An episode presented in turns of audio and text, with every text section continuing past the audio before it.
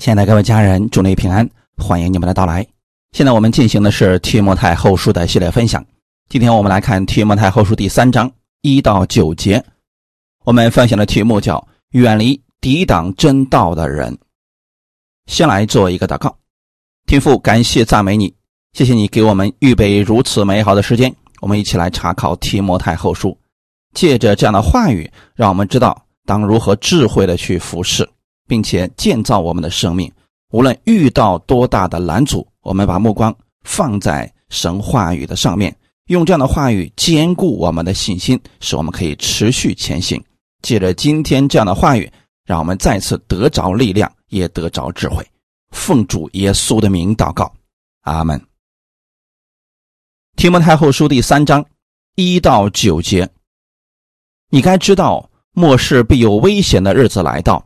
因为那时人要专顾自己，贪爱钱财，自夸狂傲，棒毒，违背父母，忘恩负义，心不圣洁，无亲情，不解怨，好说谗言，不能自约，性情凶暴，不爱良善，卖主卖友，任意妄为，自高自大，爱厌乐，不爱神，有敬钱的外貌，却背了敬钱的实意，这等人你要躲开。那偷进人家牢笼无知妇女的，正是这等人。这些妇女担负罪恶，被各样的私欲引诱，常常学习，终究不能明白真道。从前亚尼和杨毕怎样抵挡摩西，这等人也怎样抵挡真道。他们的心地坏了，在真道上是可废弃的。然而。他们不能再这样抵挡，因为他们的愚昧必在众人面前显露出来，像那二人一样。阿门。智慧的领袖必须明了当下的整个局势，在真理的战场上作战的基督精兵也是如此。本章特别提醒我们末世的危险。以及教会在真理、在属世的环境上所遇到的种种试探和困难。末世的时候，人心冷淡，轻看道德，甚至不爱真理。有些教会里边的服侍人员也随从世上人的想法。不少人认为圣经的标准太高，不可能达到，所以。他们效法世人的方式管理教会，比如说，在教会当中，服侍人员他就用那些听他话语的人，但凡是跟他不一样的，就学世上人的方式打压，甚至排除异己。弟兄姊妹，其实这种做法在神看来，这是束缚了他自己。如果我们在教会当中的人还按照世人的方式去经营、去对待弟兄姊妹，那教会在末世的时候就无法发出光芒了。世人本身在黑暗当中已经没有方向了，如果连教会也不发光了，那世人该是何等的悲凉啊！福音又当如何传出去呢？如果教会里边的服侍人员所行的跟世人都没有任何的区别，那么人又如何能知道我们是分别为圣、与众不同的一群人呢？因此，在末后的时代当中，要做真理的战士、做领袖，所面临到的征战是更加险恶的。我们必须更清楚的对真理有认识，也得知道。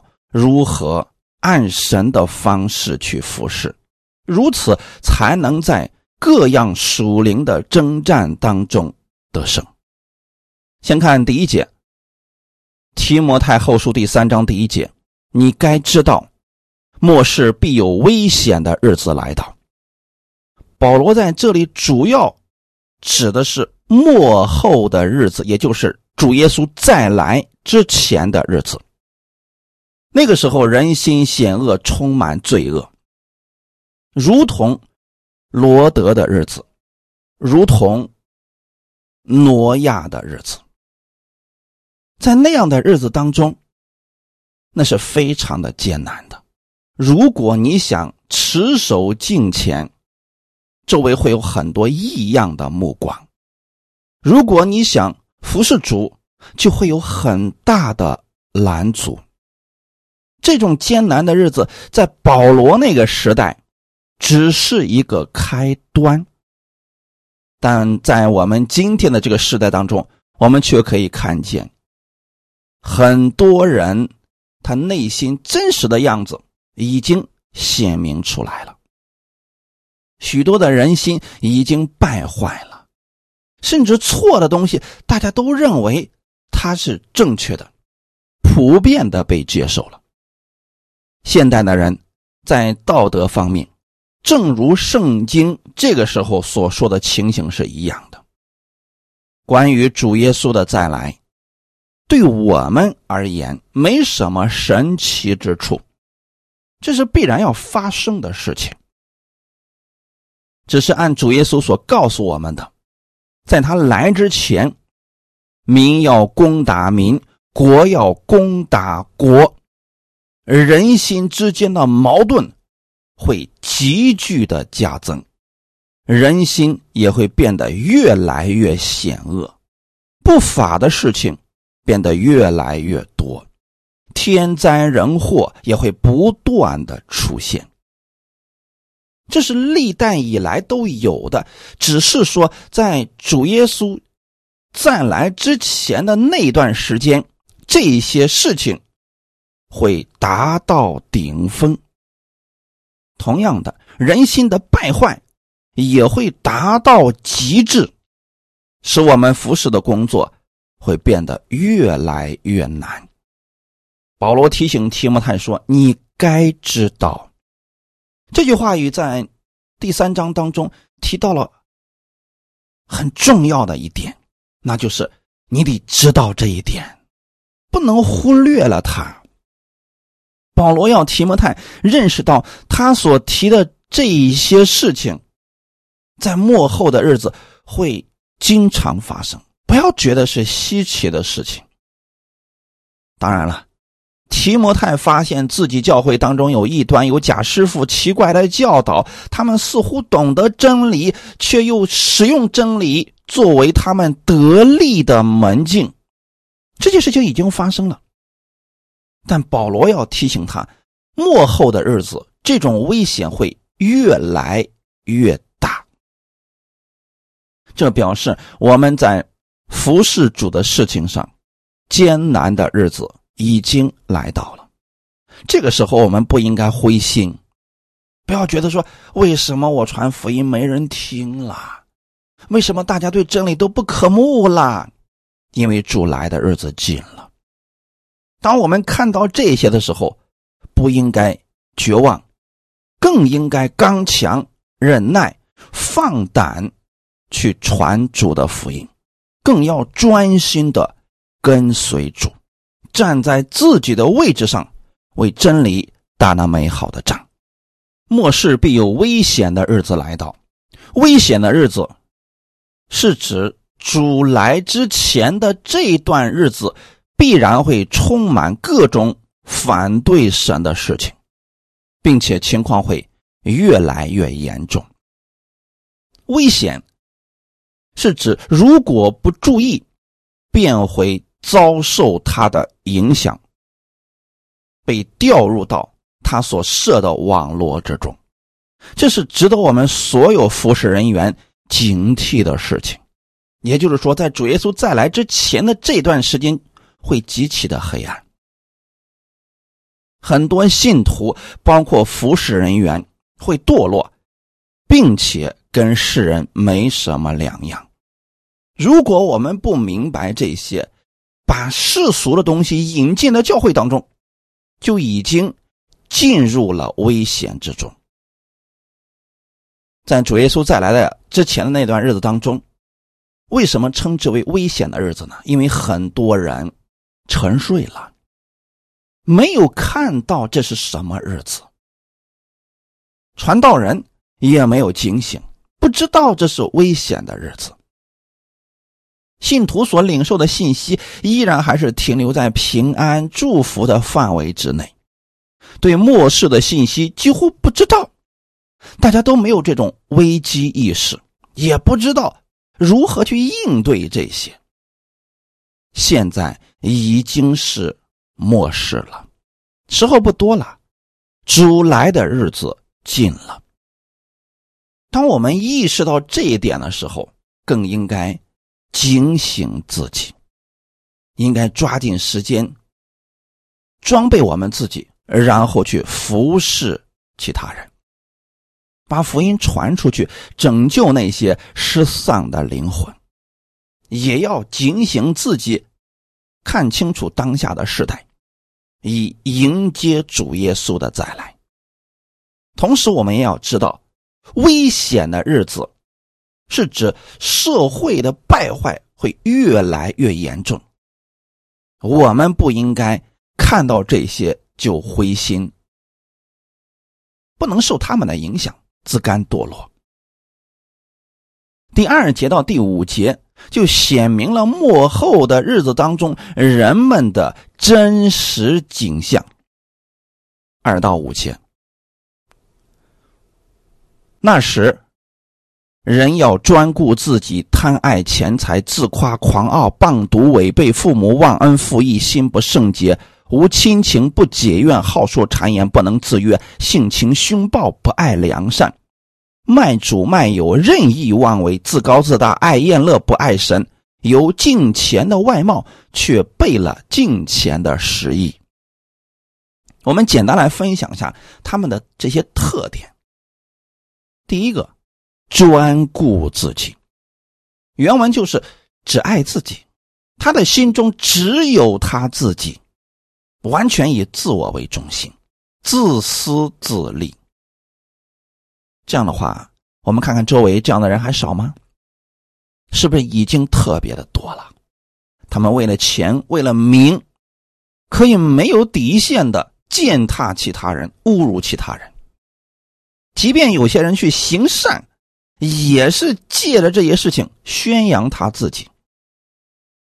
这种风气已经进入到一些教会当中，有些人不是为了灵魂而去服侍，而是为了在教会当中站在高位上对别人指手画脚，甚至有些所谓的服侍人员为了出名，甚至抹黑其他人、打压其他人、编造谎言、毁谤其他人。都是为了自己的荣耀。以前人知道这种自私自利是羞耻的，会被人耻笑的。现在呢，末世的人却认为，只要能赚到钱、能出名啊，方法已经不重要了。他们认为已经是合理的了。所以这些人只顾自己，让自己得到自由的发展。完全为了自己，这种自由的发展，说的准确一点就是自私自利达到极致。如果是这样的话，我们在这个世界上还能看到什么盼望呢？第二点，贪爱钱财，末世的人必定会更加贪爱钱财，因为这世界的。注重物质享受会越来越严重，在追求肉身享受这一块到末世的时候会达到顶峰。人们会以物质的丰富来作为夸耀的资本。既然是这样，社会的风气如此带动大家，那大家一定是贪爱钱财，以钱财的多少来评判一个人是否成功。在幕后的日子当中，很多人认为，只要有足够多的钱财，他就可以为所欲为。在圣经当中，贪爱钱财的人不少，但他们的下场都不好。比如旧约当中提到的巴兰，因为贪爱摩押王巴勒所给他的赏赐，他教导巴勒用米甸女人去引诱以色列人犯奸淫、拜偶像，以至于以色列人受到神的咒诅和刑罚。巴勒虽然这样给了巴兰许多钱，但他并没有花完啊，他没有享受到这些赏赐啊。最终，在不久之后，他就和他的钱财一起灭亡了。以色列在进入迦南之后，攻打耶利哥的时候，亚干因为贪爱钱财，导致以色列人在爱城大败。结果亚干也没有享受到他所贪来的钱财。在两百多万的以色列人当中，被约书亚用抽签的方式把他抽出来，结果治死他了。还有以利沙的仆人基哈西，他看到他主人不肯接受乃曼所送的礼物，就动了贪财的心，在人家乃曼都回去的路上，追上人家，向人家撒谎，骗了一些金钱和衣服，最终的结果导致是乃曼的大麻风出现在了基哈西的身上。新约圣经当中最悲惨的就是加略人犹大，因为贪财的缘故，用三十两银子把主耶稣给出卖了。同样的，他也没有享受自己贪来的这些钱财，最终自尽而亡。所以圣经当中说的很清楚，贪财是万恶之根。因为有些人贪恋钱财，就用许多愁苦把自己刺透了。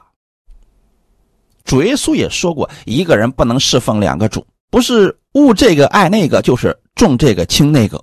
你们不能又侍奉神，又侍奉马门。这是马太福音第六章二十四节的内容。在末后的时代当中，这种情况会。愈发的激烈，就是大多数的人会极其贪爱钱财，根据钱财来决定对人的态度。比如说，这个人特别有钱，那其他人就会毕恭毕敬的；这个人如果没有钱，大家就瞧不起他。人情世故都开始用金钱的多少来衡量了。如果在这样的一个时代当中，基督徒应该用什么方式来生活，又用什么态度与人相处呢？如果说有些人他的想法跟世人一模一样，贪爱钱财，这样的人绝不能让他侍奉神。第三个，自夸。诗篇三十六篇一到三节，恶人的罪过在他心里说：“我眼中不怕神。”他自夸自媚，以为他的罪孽终不显露，不被恨恶。他口中的言语尽是罪孽诡诈，他与智慧善行已经断绝。为什么有些人喜欢自夸呢？是因为他觉得自己已经相当厉害了，实际上他并不真正的认识自己，因为他与真正的智慧已经断绝了。他口中说那些夸口的话语，不过是罪孽和诡诈而已。因为人在自夸的时候，就一定会夸大事实，吹捧自己，在。幕后的时代当中，这种情况也会非常的严重。就是人喜欢夸耀自己，啊，我过去做过多少事情，见了多少教会，服侍多少人，我怎么样？他的口中经常会说我怎么样，我怎么样，我怎么样。这就是自夸，以自我为中心，喜欢夸耀自己。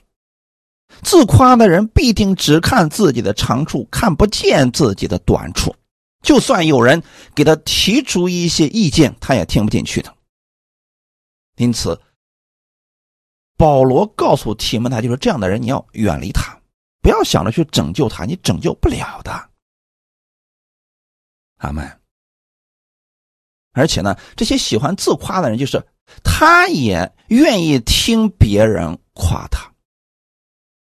这样的一群人在一起的时候，那都是互相吹捧呗。吹捧到极致的时候，就是自称为神。也就是在这些自夸的人身上，他们越来越多的表现出来敌基督的特点。甚至今天有人在教会当中做见证的时候，也是不断的夸奖自己：我进食了多长时间，我是怎么祷告的，最后神给我成就了。似乎看不到神的作为，都是他努力的结果。圣经告诉我们，夸口的当指着主夸口。如果一个人真的明白了神的恩典，他不会自夸的，他会认为自己的这一切都是神赐给他的。人越明白神的恩典，就越会谦卑。喜欢自夸的人，实际上不认识主耶稣的恩典。这样的人，也不能让他参与服侍。下一个，狂傲。箴言十六章十八节说：“骄傲在败坏以先，狂心在跌倒之前。”当一个人他心中有骄傲的时候，他就离败坏不远了。当一个人心中，狂傲的时候，就离跌倒不远了。那如果你知道这种情况了，你遇到了一个人经常口出狂言，谁都不服气，谁的话也不愿意听进去，唯我独尊，你要远离这样的人。狂傲不单是骄傲，而是骄傲到了一个疯狂的地步。狂傲是魔鬼最突出的特点。为什么说在末世的时候，人的这个情况越来越像魔鬼了呢？就是越来越骄傲，骄傲到最后就变成狂傲，失去理智。他们没有想到这种骄傲的结果会给自己带来怎么样的痛苦，他不在乎这些。他们内心当中已经有很多的不平安、仇恨、愤怒，其实都是因为骄傲的结果。他们不单向人骄傲，向神也是如此狂傲，目中无人，心中也不敬畏神，不认识神的作为，也不服神的安排。那这样的情况之下，如果教会当中出现这样的人，绝不能让他参与服侍，否则啊，他会把整个教会的人都带成这个样子的。下一个，谤读，谤读在原文当中的意思是怨恨、毁谤。包括毁谤人、批评人、故意说人的坏话，甚至说妄论神的作为。他到最后的结果是什么呢？结果就是谁都不服气，就他是正确的，其他人都是错的，甚至可以对神的话语指指点点。谤读的意思，他明明知道那件事是什么样子的，却故意用虚假的话，使人受羞辱，也是神受羞辱。也就是说，他知道对错是什么，但是故意用谎言把真的说成假的，以此来侮辱其他人，甚至说毁谤神。在末世的时候，会有这样的人不断的出现。就是心中谁都不服，在他的嘴里边，不是张三有问题，就是李四家里边一团糟。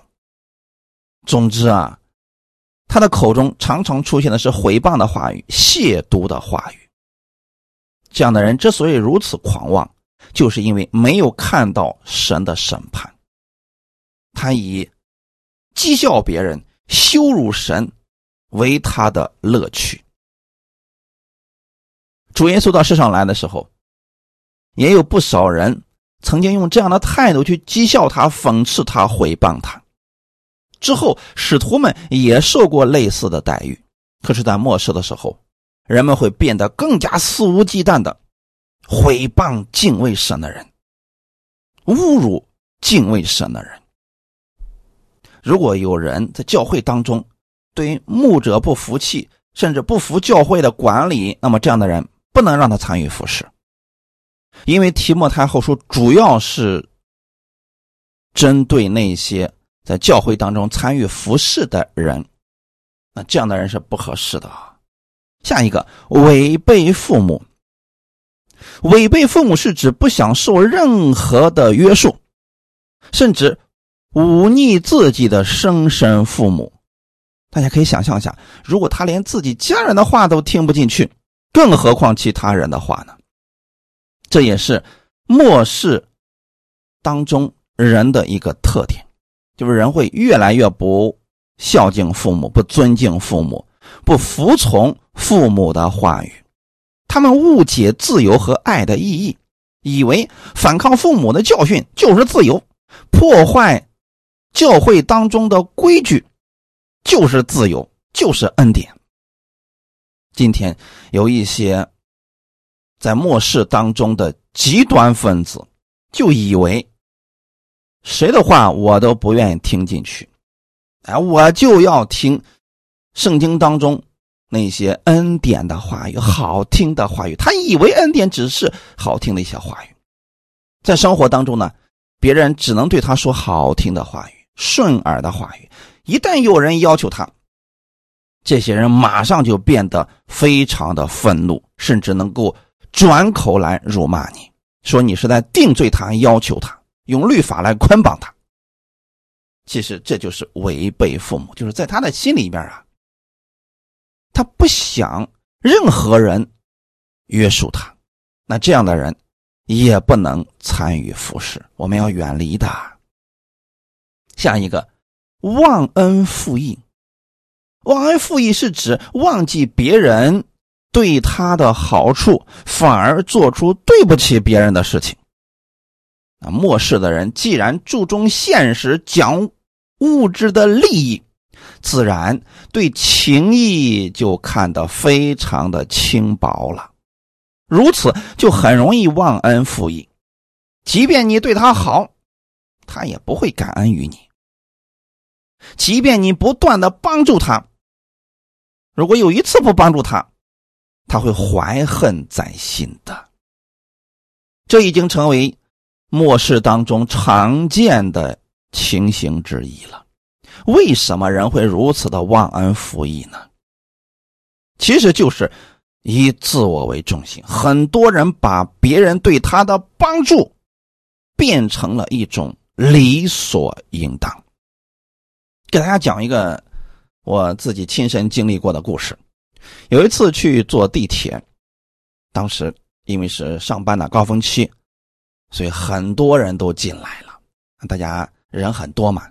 这个时候啊，有一个中年男人牵着自己的孩子进入了地铁。他家的孩子大概已经上小学三年级了吧，个子都不低了。他是牵着手把自己的孩子带进了地铁当中，进了地铁之后啊，就把自己的孩子抱起来了，然后就开始在地铁当中走动。这个时候吧，没人搭理他。一会儿，这个男的在地铁当中就骂起来了：“你们谁没有孩子？怎么一点眼力劲都没有？竟然没有一个人给我让座！”骂了很难听，周围的人没有一个人搭理他。其实大家都看得明白，大家都不傻。你抱的不是婴儿，所以弟兄姊妹，你有没有发现，这些人即便你给他让座了，他也不会感恩于你。过一会儿之后，他旁边有个人下车了，这男的一屁股就坐上去了，说：“还有谁想跟我抢这个座位吗？这个位置本来就是我的，他本来就应该早给我让位了。”那你有没有发现？这就是忘恩负义的人，在幕后的日子当中，当人自私自利达到极致的时候，表现出来就是忘恩负义。对于这样的人，保罗给提摩太的建议就是远离这样的人。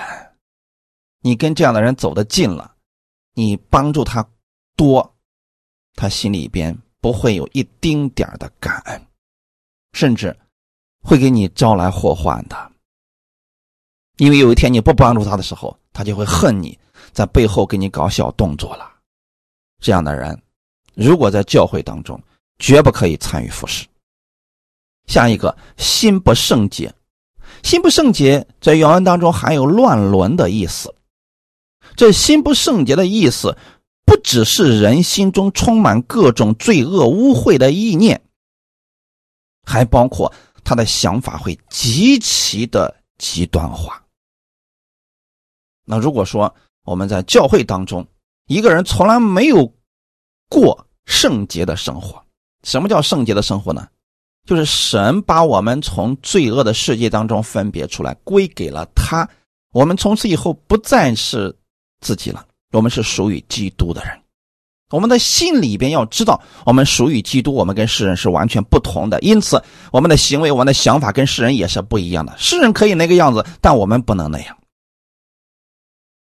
如果说有人心不圣洁，就是指他心里的想法跟世人一模一样，那这样的话。他不会去过圣洁的生活，就会放纵情欲，甚至比不信的人更可恶啊！那这样的人绝不可以参与服侍的。下一个无亲情，是指没有家庭的爱，对人冷漠无情。圣经告诉我们，人若不看顾亲属，就是背了真道，比不信的人还不好。神在地上设立家庭。就是让我们把信仰带入生活。如果你对家人都没有亲情，你对其他人的爱就一定是有目的的。弟兄姊妹，今天在幕后的时代当中，太多的人被魔鬼弄瞎了心眼，破坏了家庭的秩序，在家庭当中也没有彼此相爱。甚至很多家庭已经天天争吵、自私自利、冷漠无情了。如果这样的人进入到教会当中，他就会不断的在教会当中索取大家的爱。一旦大家满足不了他的时候，他就会变本加厉，变得更加的肆无忌惮，破坏其他人的关系。因为呢，他对爱，他对亲情本来就没有什么认知。如果是这样的人，比如说完全不顾父母，对自己的孩子也是不管不问，对其他人也是自私自利，这样的人不能让他参与服侍的。下一个，不解怨。原文是指不肯悔改、不服从规矩，也可以认作是刚愎自用，丝毫不顾及别人的感受。不解怨，就是指不饶恕其他人。彼得曾经问耶稣说：“我的兄弟得罪了我，我应该饶恕他几次？”耶稣说：“七十个七次。”意思就是完全的饶恕，不要计较多少次。但是在末世的时候，人与人之间。不肯饶恕，会变得越来越多，甚至是很小的事情都不肯饶恕了。甚至有很多的毒鸡汤，还鼓励人不要放过其他人。为什么我们要纵容其他人，让这种罪恶增长呢？还鼓励其他人去报复这样的人。当然了，圣经当中早就预言了，在末世当中，这种事情会不断的发生。当你去憎恨其他人的时候，也会被其他人所憎恨，罪恶就增加了，痛苦也就增加了。所以说，你饶恕其他人，实际上是释放你自己。饶恕的越多，你心中越拥有自由，空间就会越来越大，你享受的就是平安和喜乐。大家想想看，如果一个人遇到点小事就怀恨在心，如果你让他参与教会的服饰了。那还了得呀！最后全变成他的仇人了，因为在服侍的过程当中，不可能是一帆风顺的，也不可能是所有人都听我们的。因此啊，不结怨的人不能让他参与服侍。好说谗言，好说谗言是指说话像魔鬼一样，魔鬼就是利用谗言来离间人与神的关系，人与人的关系。谗言往往是容易进入别人的心里边的，比如魔鬼起初的时候诱惑夏娃，其实他就是说一种谗言。神真的说过不许你们吃园中所有树上的果子吗？他实际上是在说坏话呀，一步一步的引导夏娃对神产生误解，最后。按照自己的私欲而行，魔鬼就是做这个事情的。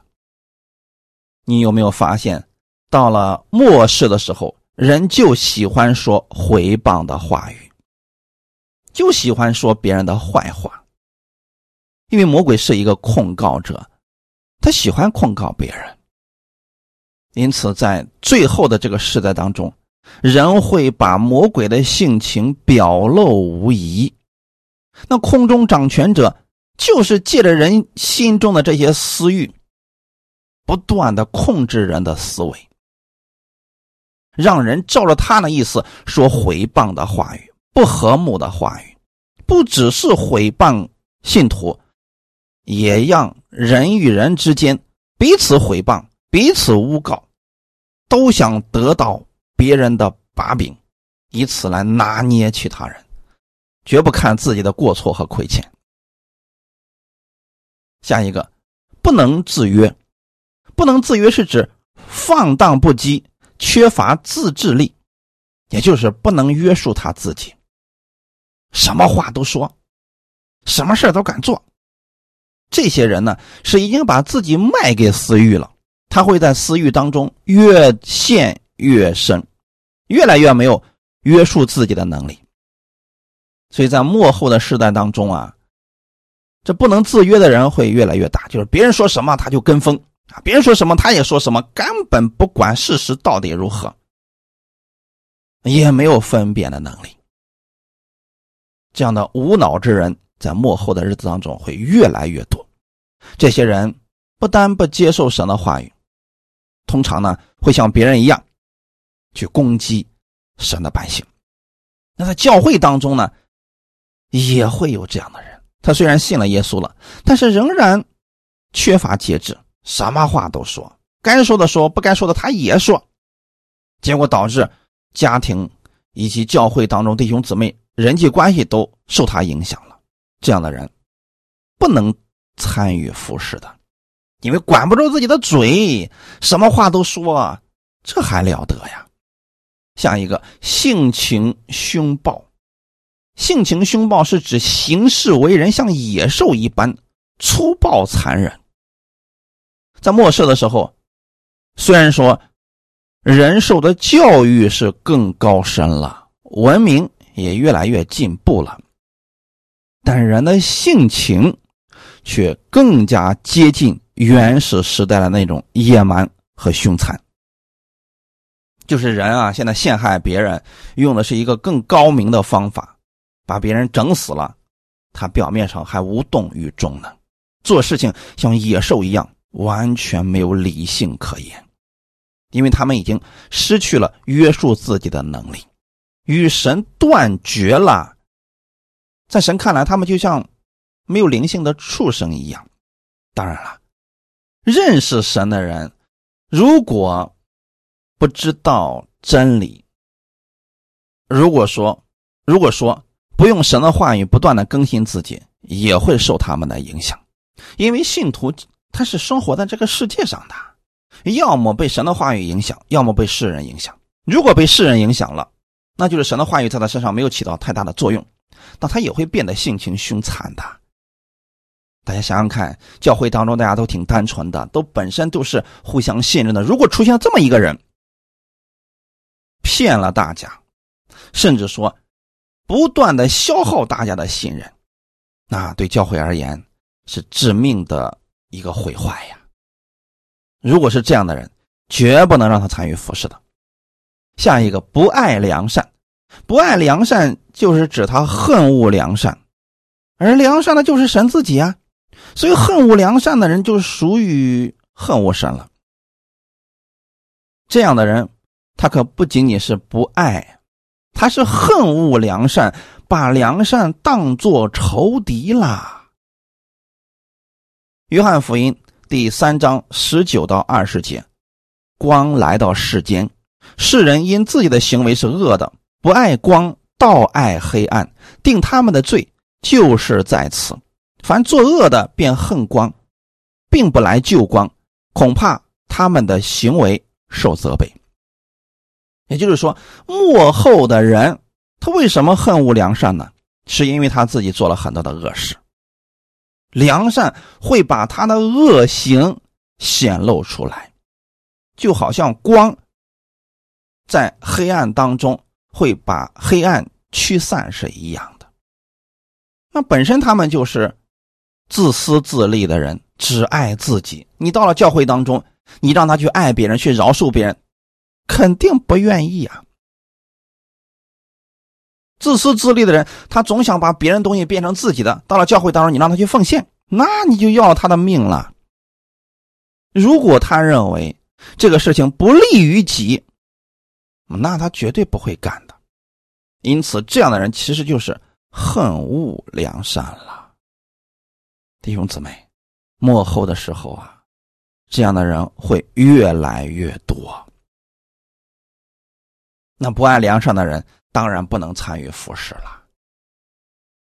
下一个，卖主卖友。卖主卖友是指为了自己的利益不择手段，甚至出卖与自己关系非常亲近的人。末世的人，因为受世人的影响，世人是什么特点呢？那就是为了利益，他可以出卖自己的朋友，出卖自己的家人。这个时候，你跟他讲道德没有用了，你给他讲责任感啊，他听不进去的，他只想得到自己的利益。特别是在我们国家。有很多地方拆迁，你会真的看出来，父子之间都能够大打出手的。真的在末世的时候，人们会为了利益出卖其他人。如果他对自己的家人都这样，你当他的朋友，嗯，他有一天一定会为了利益把你给出卖了。那在教会当中呢，有没有这样的人呢？有啊，圣经当中的加略人犹大。很明显的一个例子，为了钱，把主耶稣给卖了。弟兄姊妹，在教会当中，在末后的日子也会出现这样的人，比如说，逼迫来临了，有些人为了自己不受牵连，他会把牧师、把服侍人员、把自己的弟兄姊妹全都给出卖了。弟兄姊妹，这样的人要远离，要远离这样的人。阿门。如果他平时在生活当中就经常说别人的坏话，等等啊，这是一个危险的信号。这样的人在教会当中，切记绝不可以跟这样的人走得更近，那更别说服侍了。下一个，任意妄为，任意妄为。这指的是想干什么就干什么，完全不顾及别人的死活。史诗记当中二十一章二十五节说：“那时以色列中没有王，个人任意而行。”其实，有没有发现，在末后的日子当中，“任性”两个字被大家接受了？什么叫任性呢？就我想干什么我就干什么，不要有任何人指责我。这种情况。随着主耶稣再来的日子近了，这种情况会越来越严重，因为现在的家庭教育都已经主张要让孩子自由发展，啊，不要限制他，要让人性更加的任性，不要让道德和这个其他东西给约束了人，甚至有些人认为国家的法律都不一定要服从的，啊，你只需要做你认为正确的事情就可以了。这样的人多可怕呀！人的心中没有道德约束，外在有没有律法约束，那自然是任意妄为了。许多人就认为恩典就是这样的呀，不能让任何人约束我，不能让任何人要求我。哎，其实这不是恩典，这是放纵。这是任意妄为啊！那任意妄为的结果是什么呢？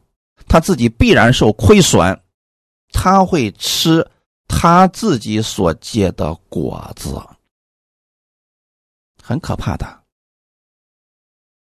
下一个，自高自大，原文当中有烟云飞腾的意思，就好像一个地方被雾所笼罩，大家看不清。这表示什么呢？这个人自高自大，连自己的眼目都变得昏迷了，他看不清事实的真相，对于前面的危险他毫无知觉，并且呢，还觉得自己特别了不起，那种骄傲的气势就好像烟云飞腾一样，啊，说话当中充满了各种讽刺批判的意味让人非常难以接受。自高自大的人，大家没人跟这样的人愿意走太近了。我们要做的事情是什么呢？远离这样的人。下一个，爱宴乐不爱神。爱宴乐就是喜爱肉体的享受，啊，喜欢让自己更舒服一些，完全活在感觉之中。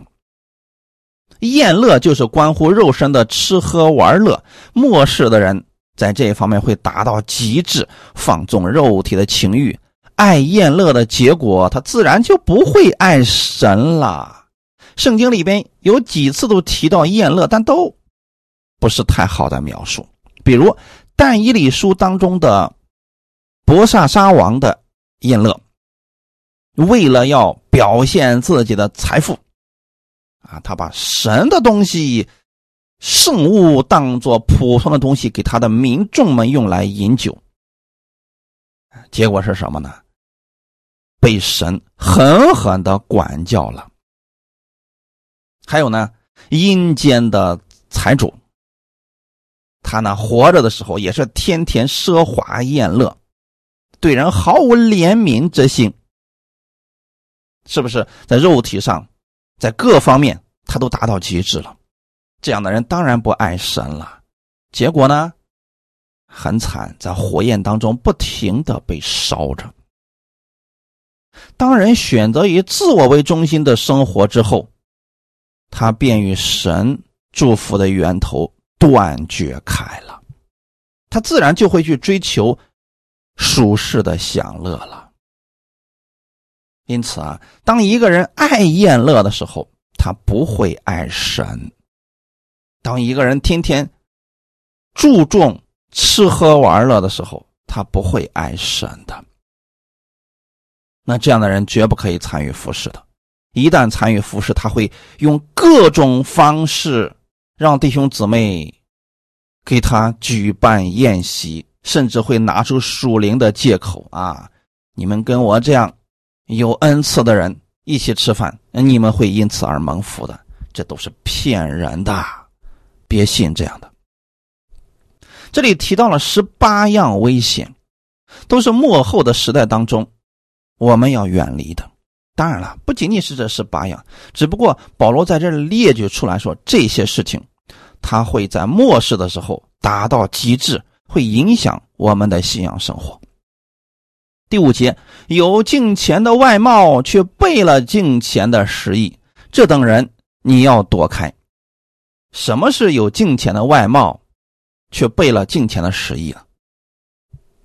用个例子来举一下，旧约的巴兰，哎呀，从外貌来看，非常的敬虔，凡事都在求问神，似乎得到了神的许可，他才敢敢说敢行，但实际上呢，他内心不是这样想的。他所行的并不像他口中所说的那样。当他看到别人给他的钱足够多的时候，他明明知道不可以去，他还是去了。因此啊，我们不能只看一些人嘴巴上说什么，还要看他实际的行动。通过长时间观察一个人的行为，你可以知道他内心真实的想法是什么样子的。因为如果是假的，是包装出来的，他一定会露出真实的面目的。阿门。所以你知道，在这个网络时代，有太多的人啊，只是听某个人的讲的说，这个人讲的太好了，就完全相信这个人，进了他的群，什么都听他的，明明知道他做错了，还要跟随。啊，这是什么呢？这就是无知的跟随呀，很可怕的呀。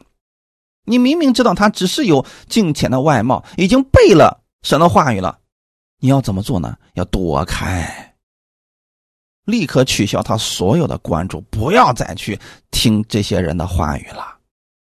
新约当中的法利赛人上圣殿去祷告，他告诉神：“我不像其他人勒索不义奸淫，也不像那个税吏，我一个星期进食两次。”啊！我一天祷告三次，凡我所得的，我都献上了十分之一。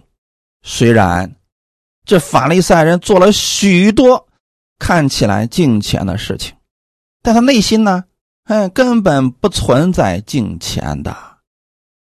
他还瞧不起那个税吏呀，而那个税吏呢，他低头捶胸说：“神呐！”开恩可怜我这个罪人，他虽然没有像法利赛人那样有敬虔的外貌，但此时此刻他在神面前实实在在看到了自己的不配，他在仰望神的恩典，这样的人才拥有悔改的心。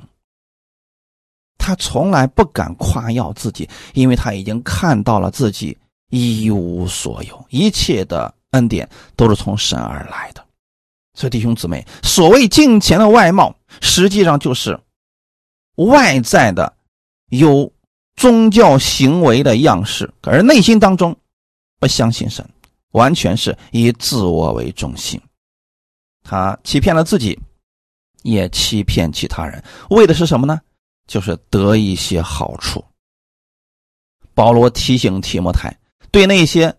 有敬钱外貌，却没有真正敬钱的人要躲开。他们只懂得宗教仪式，只懂得一些道理，却没有真实敬畏神的心，没有怜悯其他人，也不会有爱其他人的心。他只在乎你有没有守住他的条例，他只在乎你有没有顺服他的话语。这些人。比不信的人更加可怕，阿门。甚至说，连服侍人员也会被他给骗了，最后被绊倒的。因此，保罗提醒提摩太要躲开这样的人。可见呀，按照使徒保罗的理解，在幕后的时代当中，假师傅虚假的程度不是肤浅的假，而是有高度的。足够能够以假乱真，甚至说连服侍人员也会心甘乐意的跟随这些人。跟随到最后，明明知道有一些是错的，还愿意跟随啊。提摩太后书第三章六到七节，那偷进人家牢笼无知妇女的，正是这等人。这些妇女担负罪恶，被各样的私欲引诱，常常学习。终究不能明白真道。保罗在这里所讲的是针对当时曾经已经发生过的事情。这种事情不单当时会发生，就是在今天的教会当中也同样会发生。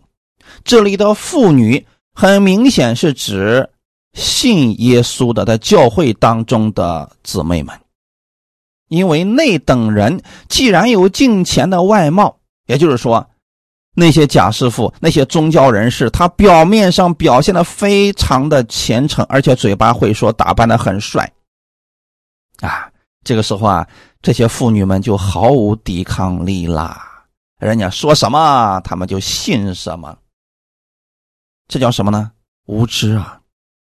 而他们的做法是什么呢？就是为了引诱无知的妇女跟随他们。弟兄姊妹，如果说在教会当中，我们没有分辨力，只看别人讲的是否好听，只看别人长得是否帅，是否愿意说到你的心坎里边去，那这是很危险的。弟兄姊妹，可见这些。妇女们完全没有分辨力，所以他们被那些人用所谓的道理给迷惑了。无知的妇女是指在属灵上没有分辨能力的姊妹。无知不单单是指她在属灵上没有分辨力，也说明他们本身就有私欲。所以，对真正的真理，他不感冒，他觉得这个比较乏味，他要听一些稀奇古怪的，他要听一些比较有刺激的一些真理。实际上，真理哪有这种刺激的？所以下文才说，这些妇女担负罪恶，被各样的私欲引诱，就是这些人啊。这些妇女们本身内心当中就有私欲，所以才会被引诱啊。就像一些人，为什么他会被别人骗了很多的钱呢？因为本身他想挣钱呀，他想透过别人那挣钱的途径得到更多的轻松的快钱，所以被别人给骗了呀。那还有一些呢，无知的妇女是什么呢？她想得到高富帅的认可，又想呢。啊，自己不用付出任何的劳动就可以当一个富太太等等，世界上哪有这样的好事情啊？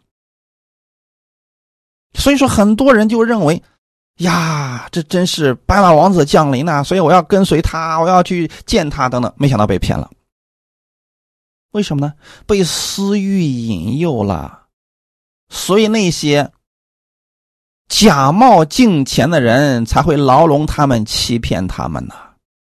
不单是指这些假师傅，他们有诡诈的心。在这里的无知也说明了，这些妇女们，她们自己也是顺从私欲、体贴肉体，凭着感觉做事情啊。真正在乎他们的那些牧者，给他们讲真理，他们听不进去了，说呀，你讲这个我听不了，没有意思。这些人。比如说，这些假师傅们，既然存心要欺骗这些无知的妇女，他必然会留意这些人哪些是他们最爱的，哪些方面是他们的弱点，使这些无知的妇女相信他们实在太简单了，投其所好就可以了。呀。比如说，咱们世界上最多的那个杀猪盘，那些金融诈骗等等，他们。大多数瞄准的目标就是中年妇女，因为这样的人有什么特点呢？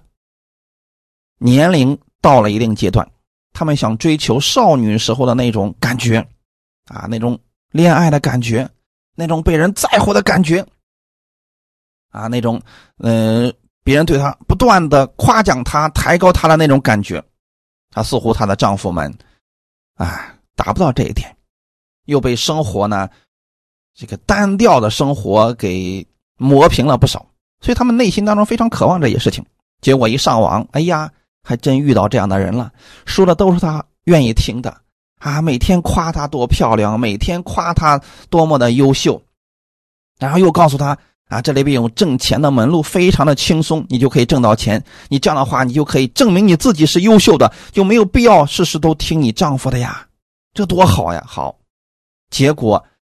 在人家的糖衣炮弹、甜言蜜语之下，他认为自己找到了知己，没想到已经进入到别人精心设计好的圈套了，最终是损失了很多的钱财，甚至有些人连自己都搭进去了。所以说，弟兄姊妹们，特别是姊妹们，一定要在真理上装备自己。保罗在这里的语气，其实是偏重于责备妇女，过于那些引诱他们的人。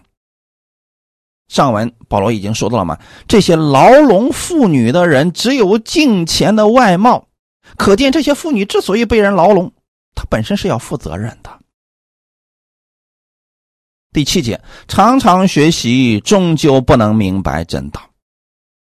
那这里提的是什么样的人呢？就是那些无知的妇女，可不是指不信的啊，是指已经信了耶稣的这些妇女。她在教会当中经常听到，常常学到，听了很多年，学了很多年，都没有明白。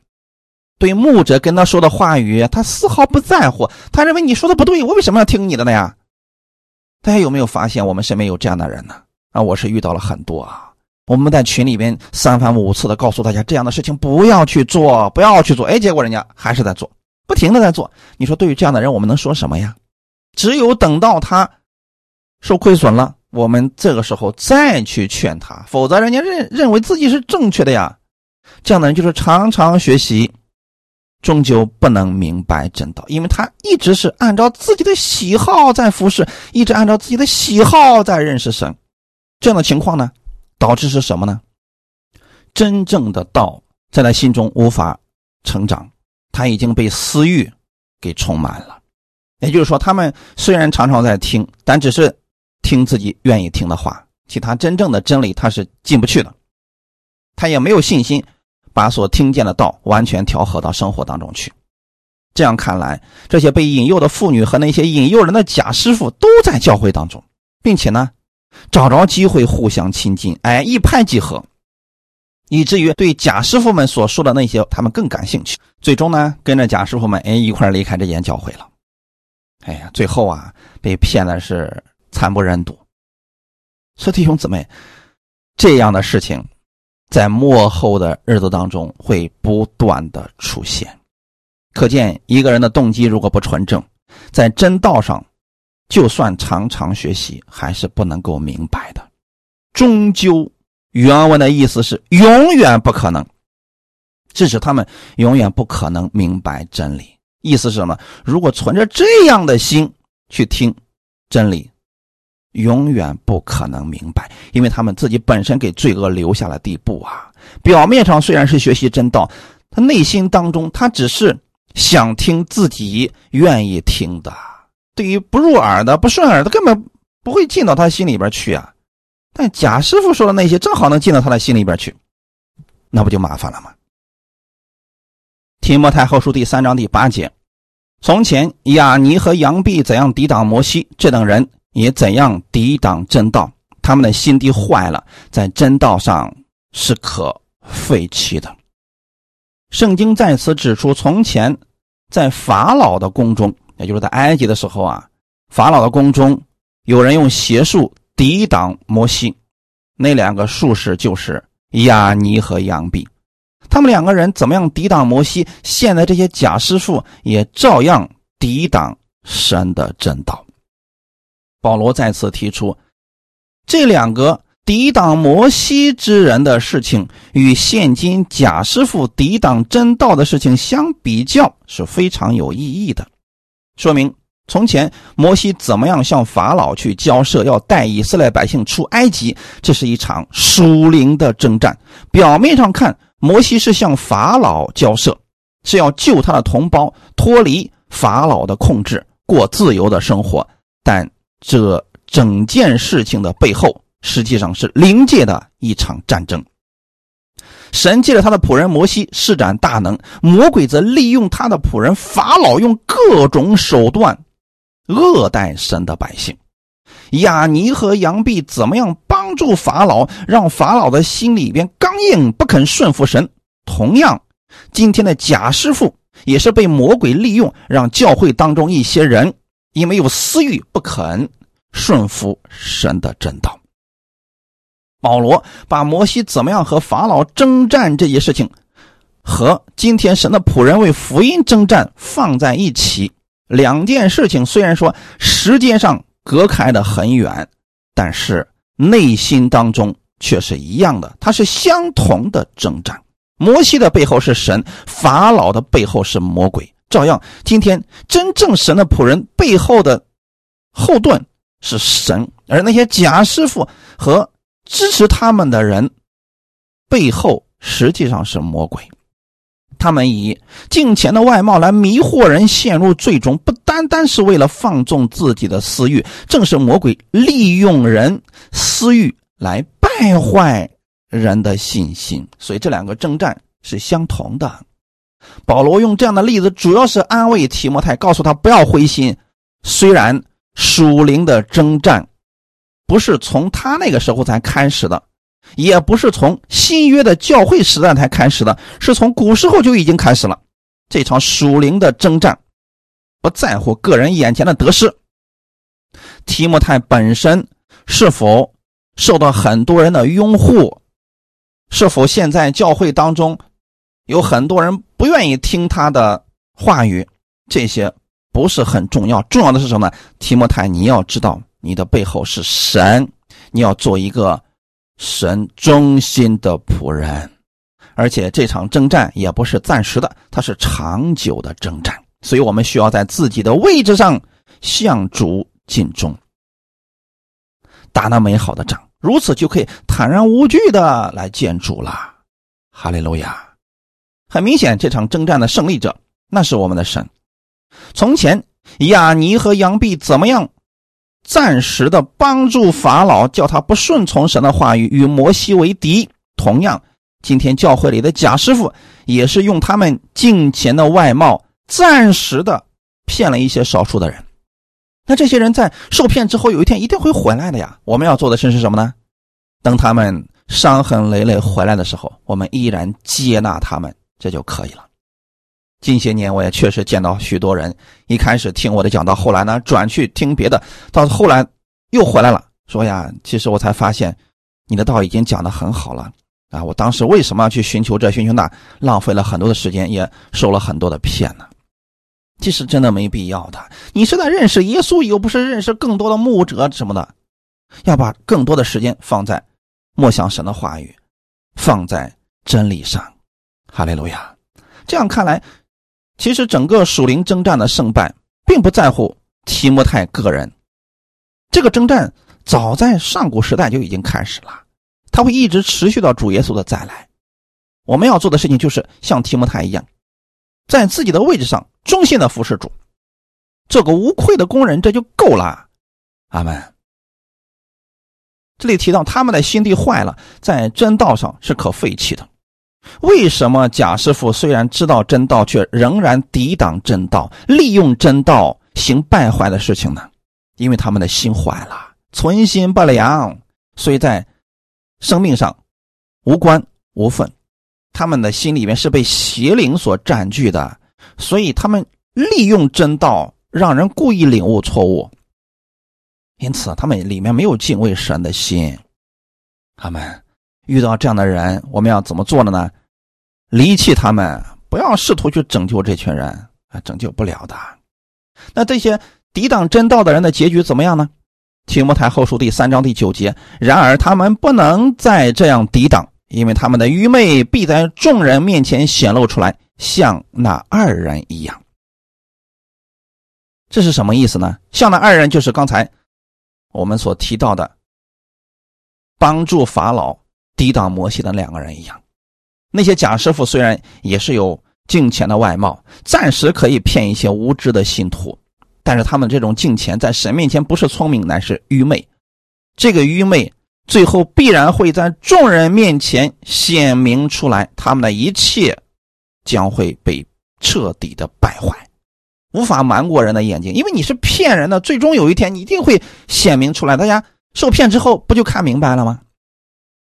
所以耶稣也说过，隐藏的事情没有不显明出来的。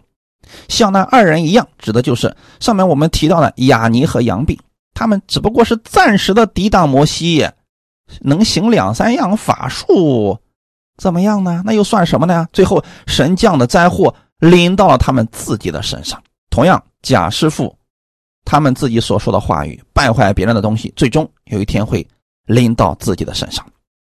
感谢主啊！所以他们最终的下场一定是很悲惨的。还是那句话语，我们作为服侍人员，一定要跟随主，忠心的服侍主，按真理而行，不要什么样的人都跟随，什么样的话都信。我们在节选童工的时候，也是要按照真理的方式去节选。有些人他真的不适合服侍啊，所以说在节选童工的时候，一定要擦亮眼目，因为我们是要找跟我们一块去面对仇敌征战的人。如果这样的人心里面他都有二意的话，真的仇敌来了，那你身边不就放了很多颗定时炸弹吗？要找到跟你同心、愿意一起服侍主的人，无论遇到多大困难都不退缩的人，如此我们就可以一同的并肩前行。感谢主，愿今天的分享给你们带来一些帮助。我们一起来祷告，天父，感谢赞美你，谢谢你把这样的话语赐给我们，让我们知道幕后的日子必有危险的事情。这些人、这些事情会在我们身边不断的出现，但我们也无需害怕，因为主耶稣你已经胜过了这个世界。你让我们知道的是，虽然主来的日子之前会有这些事情发生，但我们靠着你是可以得胜的。也赐给我们智慧，让我们能够拣选真正愿意为主摆上的童工，我们一起来服侍主，一起把福音传出去，更扶持软弱的人，给我们智慧去管理教会。